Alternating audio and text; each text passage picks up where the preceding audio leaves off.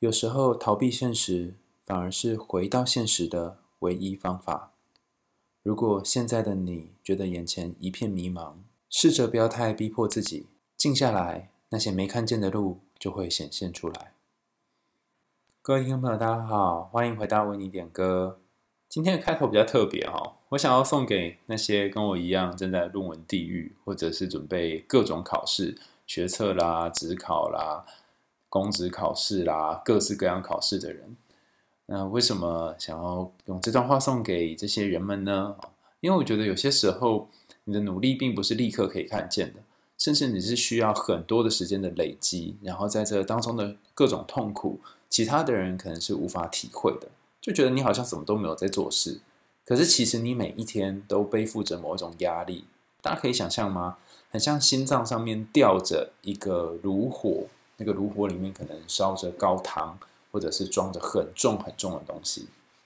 你心里面吊着这个东西，没有办法好好的玩乐，没有办法好好做你想做的事。虽然可能还是我放松休息的时候，但却没有办法完全的放松。这个就是。在学业或者是职业上想要转换的人，内心每一天所面临的压力。今天来信点播的伙伴叫做 YN，是一位准备学测的考生，眼看着学测的日子越来越接近了，内心也越来越彷徨。希望空中的大家也可以给他一些鼓励。他点播的这首歌是 IU 的《孩子和我的大海》，叫做 My Sea，那个韩文我不会念哈，如果。有会念的，可以在留言的地方打罗马拼音，告诉我韩文要怎么念哈。那我们一样，一开始先来听听由 KP 所演唱的这首《My Sea》。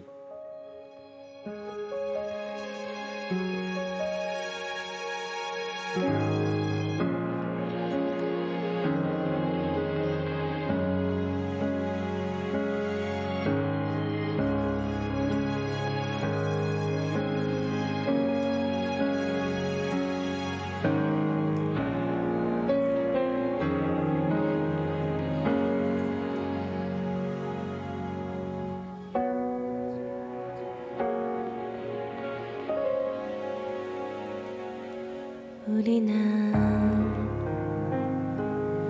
맘에 여운이 가무지 않은 바다가 있었지. 이제는 한줄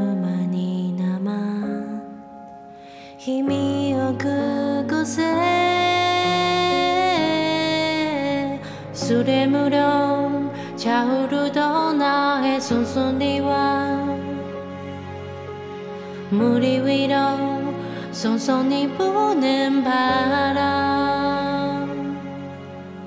파도가 되고 어디로든 달려가고 싶어? 작은 두려움 아래 천천히 눈을 낸다면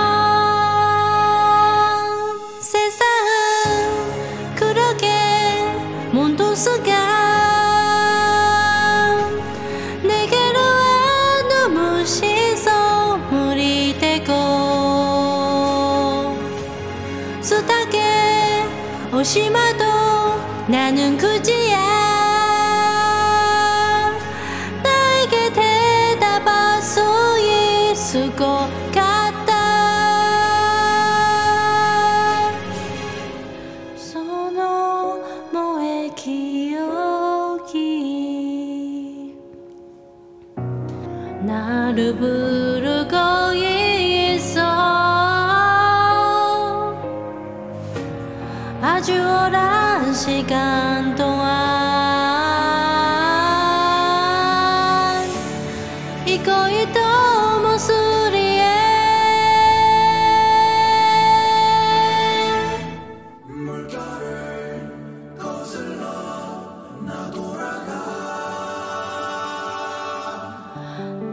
하늘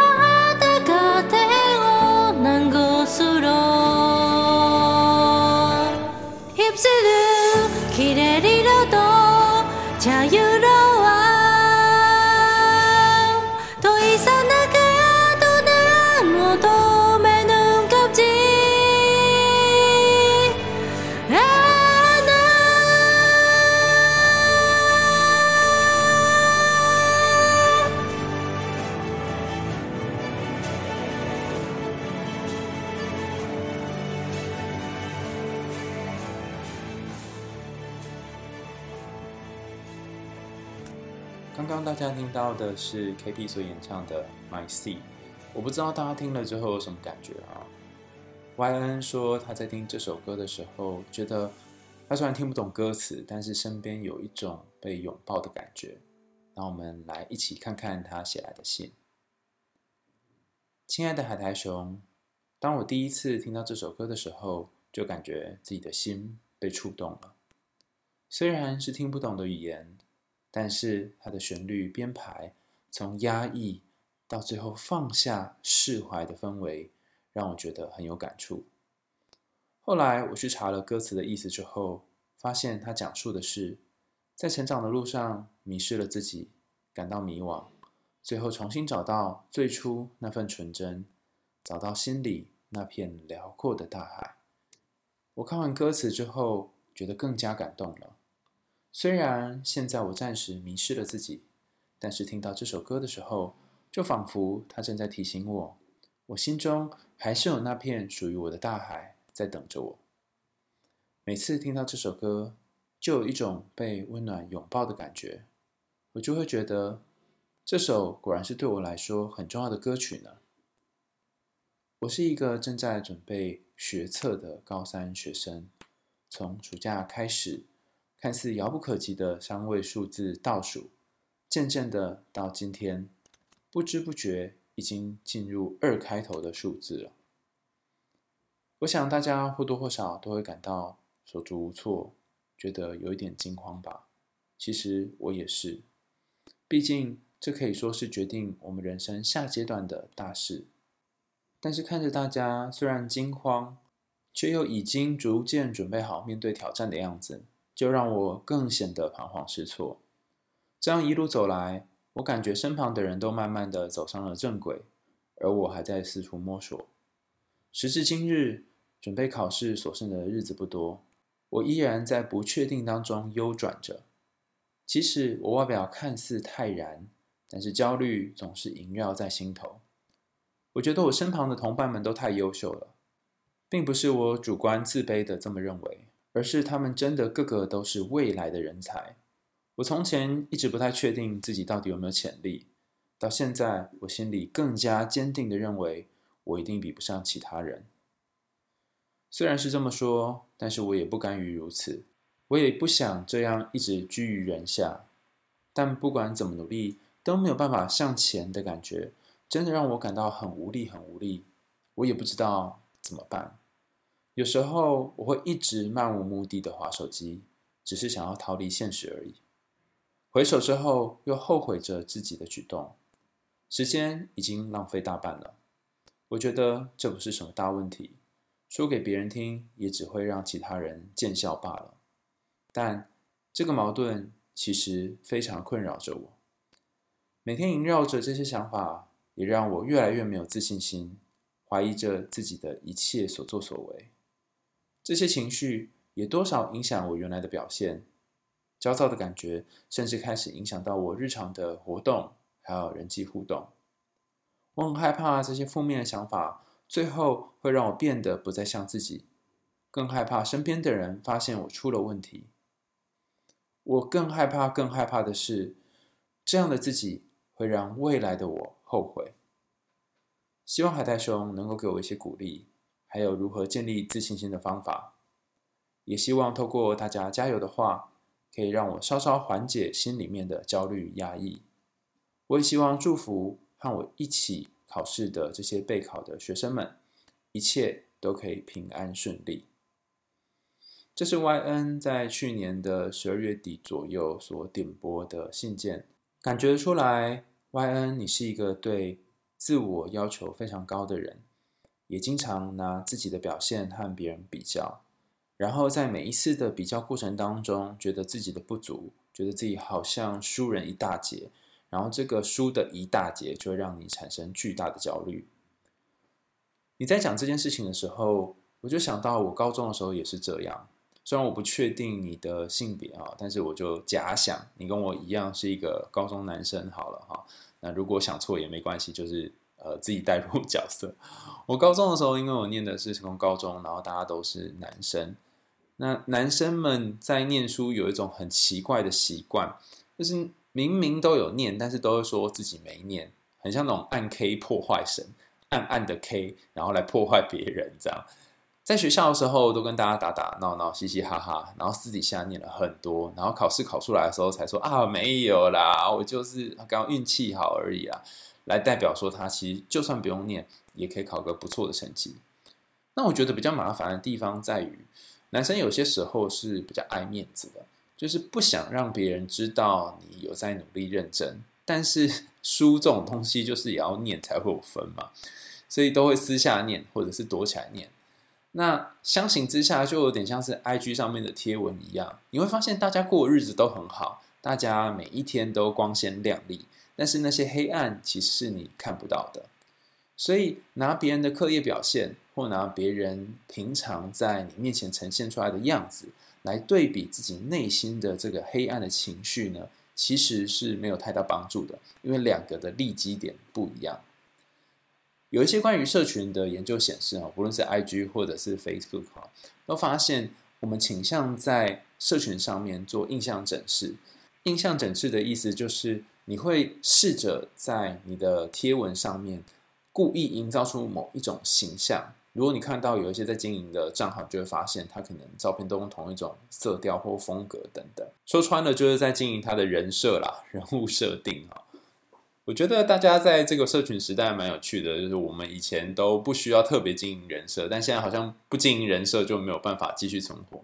那你要知道，这是人家在经营的人设，可能跟他真实的状况不太一样。所以，如果拿自己的分数和其他人经营的人设去比较的话，你就会觉得，好像我怎么输别人一大截？那你可能会说，诶，可是也没有啊，我就看我的成绩都没进步啊，然后看别人的成绩都在进步啊，然后看别人好像都。过得好好的啊，别人都没有烦恼啊，然后我一个人有这么多烦恼，怎么会这样？是我运气比较差吗？还是我本来就比较笨？其实青少年时期是人终其一生当中寂寞感最高的时候，并不是因为青少年没有朋友，而是在这个时候有些心事你还不知道该怎么表达，有些情绪你自己也搞不清楚。由于大脑还在发展，所以经常会有那种不知道怎么描述寂寞、焦躁的感觉。而这样的感觉会从十二岁甚至持续到二十五岁左右。等到你大脑发展比较稳固之后，前额叶的系统比较能够掌控你的情绪的时候，你就比较知道说：“哦，我怎么了？我发生了什么事情？”那在这段时间当中，你可能会常常不知道自己怎么了，然后不知道怎么了的时候，就开始划手机，借由这种方式分心。这个分心的方式会让你暂时减低焦虑，因为它会让你每一次看一个讯息或新的内容，脑袋的多巴胺就会增加，你就会觉得很爽。可是久了之后，你会发现爽着爽着爽着，然后接下来就是空虚了。尤其当大把的时间经过，然后回过头来，你发现很多书没念的时候，你又会有更多的焦虑，所以就会变成一种恶性循环。所以关于这件事情，表面上看起来是一种焦虑或者是焦躁。甚至是对于自己的成绩没有自信，但实际上或多或少是某种程度的成瘾。那这里的成瘾并不是不好哈，我们要贴这个标签之前，要先想想这个成瘾有带来什么样的好处。上个礼拜就是跨年那一天，我去听了咨商心理师钟颖老师爱智者的一个小小的演讲。那一天我们讲的是一个有关于白米湖的传说。白米湖就是有一个湖哈，呃，很像是水壶的那个壶，但它那个形状比较像是古时候的那种壶，它会不断的冒出白米。但如果你贪得无厌，要的太多，那个壶里面的白米就不会再冒出来了。关于这个故事，老师有许多的分析，但我要特别谈那天他提到的成瘾这个部分。我们为什么会成瘾呢？其实成瘾有一种情况是，你失去了和大地母亲的连结。这里的大地母亲有几种可能哈？按照钟老师的说法，可能是你和你的妈妈的连结，可能是你和你内在比较温柔的自己的连接，当然也可能是你和大自然的连接。所以，每当你拿起手机要滑，拿起手机要去找一个地方逃避的时候，去玩英雄联盟，扮演英雄角色的时候。其实是你内心在渴求故事，就像小时候我们会喜欢听童话故事、听神话故事一样。那因为长大我们离这些神话太遥远了，所以我们会从戏剧、从手机游戏里面去假装自己是英雄，然后去扮演和蜕变成长。你看那个角色可能会不断的升级嘛，然后遇到怪物把怪物打死等等。所以人是需要故事的。那这是钟老师的观点哦，他认为说，因为我们需要故事，所以我们会对手机游戏成瘾。不过我有另外一个不太一样的看法哈。倘若你是对于社群网站成瘾，就是会常常滑 IG 啊、滑 FB 啊，然后滑完之后就很空虚啊。你也没有去参加任何的跟传说或者是故事有关的内容啊，你也没有扮演任何的英雄角色啊，那为什么你会在这些讯息当中陷入其中呢？那我觉得这里需要考量另外一个观点啊，就是会不会是你借由这种滑手机或滑社群的过程当中，来和其他新的资讯做连接？我们大脑是很喜欢新的东西的。每当你看到一些新的有趣的东西，大脑就会出现一种爽爽的感觉。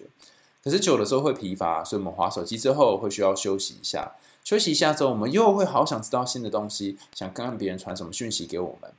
那久了之后呢，你就会形成一个回圈式，只要你滑手机，你就获得一种小小的酬赏。看到别人回你讯息，你在回复的时候，你就会得到另外一个酬赏。可是这整个过程都会让你大脑非常的疲劳。所以，如果你滑的是社群网站，而不是在打手游的话，我这里想要引用另外一个观点哈。精神科医师杨聪才在《健康二点零》里面指出，如果你有脑疲劳的症状呢，代表你过去一周以来可能会面临下面十二种情况。第一个是你会注意力无法集中，第二个是很容易忘东忘西，第三个是阅读速度变慢。第四个是很容易觉得焦虑，然后脑袋停不下来，很容易担心之后可能发生什么事，或者是有什么事情还没做等等。第五个是常常觉得心浮气躁。第六个是觉得做的一些事情，以前本来有兴趣的，现在都提不起劲。第七个会出现一些神经失调的症状，觉得身体不舒服，可找不到原因。第八个是很容易疲倦，很容易累。然后第九个是睡不着，而且就算睡着了也会做很多的梦。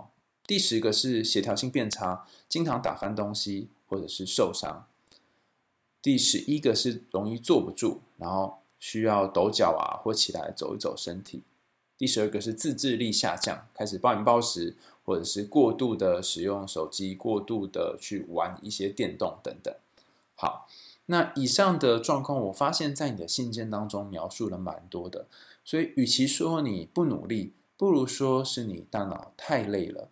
那大脑太累的情况下，你需要做的事情是让大脑不要那么累。在这里，杨聪才医师提供一个方法，这个方法就是练习慢慢喝水，然后透过喝水让身体的代谢速度增加，让大脑减压。我也提供几个不同的方法让你参考看看哈，就是如果你真的坐不住。没办法念书，那么就不要念书了。你可以把手机放下来，然后起身到走廊或者是操场走个几圈，让你的身体移动来带动、减缓内心的焦虑。否则，如果按照你过去的习惯，应该是一边滑手机一边看了一些好笑的影片，然后当时觉得很爽，可是滑完之后又觉得好焦虑、好焦虑，很多事情没做。如果你去操场上走一走，或者去走廊上走一走。至少你可以说服自己说，虽然我没有念书，可是我可以让自己的身体变得更健康。这个更健康的我，可以吸收更多的知识，然后读更多的内容，这样内心的罪恶感也会比较少。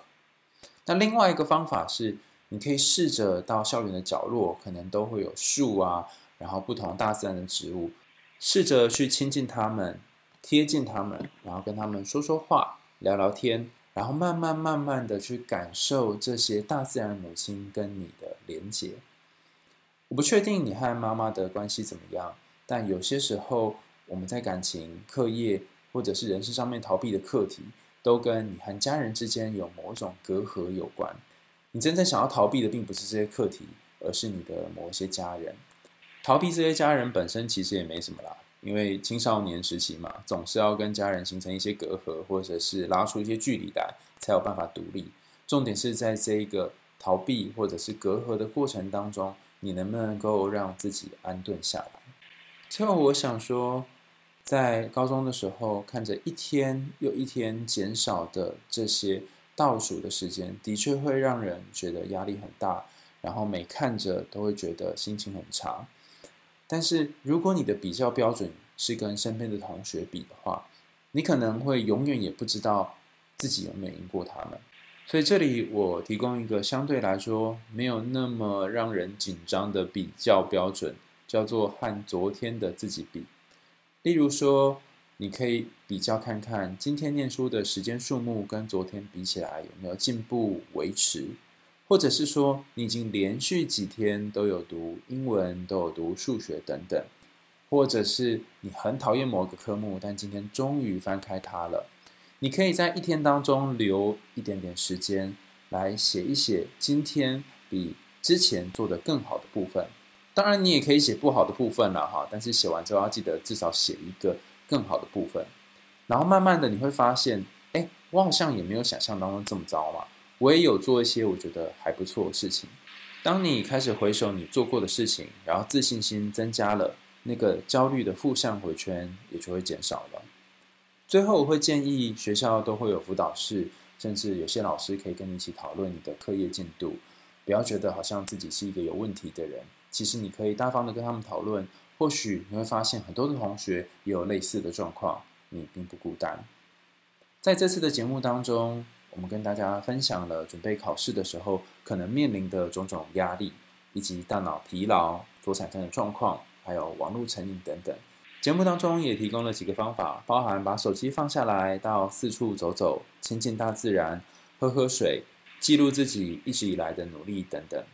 如果做这些都没有用，不如就静静的听一首歌吧。在今天节目的最后，我想要跟大家分享一个非常温暖的消息。我记得上次有跟他说，KP 收到了一封实体的听众寄来的信，他非常的感动。所以也写了一封信回给这位听众，那我会把它贴在我的 IG 上面，同时也会把他要献给这位来信的伙伴感谢回应的歌曲剪在这一集的最后面。如果你也有什么话想要告诉 KP，或者是告诉我，可以在留言的地方直接写讯息，然后告诉我们。或者是如果你想点歌的话，可以直接点节目 show note 下方有一个为你点歌的连结，然后你可以输入你想要点歌的内容，还有你想点播的那一首歌叫做什么名字等等。那我们会挑选适合的，请 KP 唱给大家听。最后感谢大家的赞助，新的一年我们会继续努力的。让我们一起来收听由 KP 想要献给这位粉丝 JC 的。池修新专辑里面的好歌《血肉》。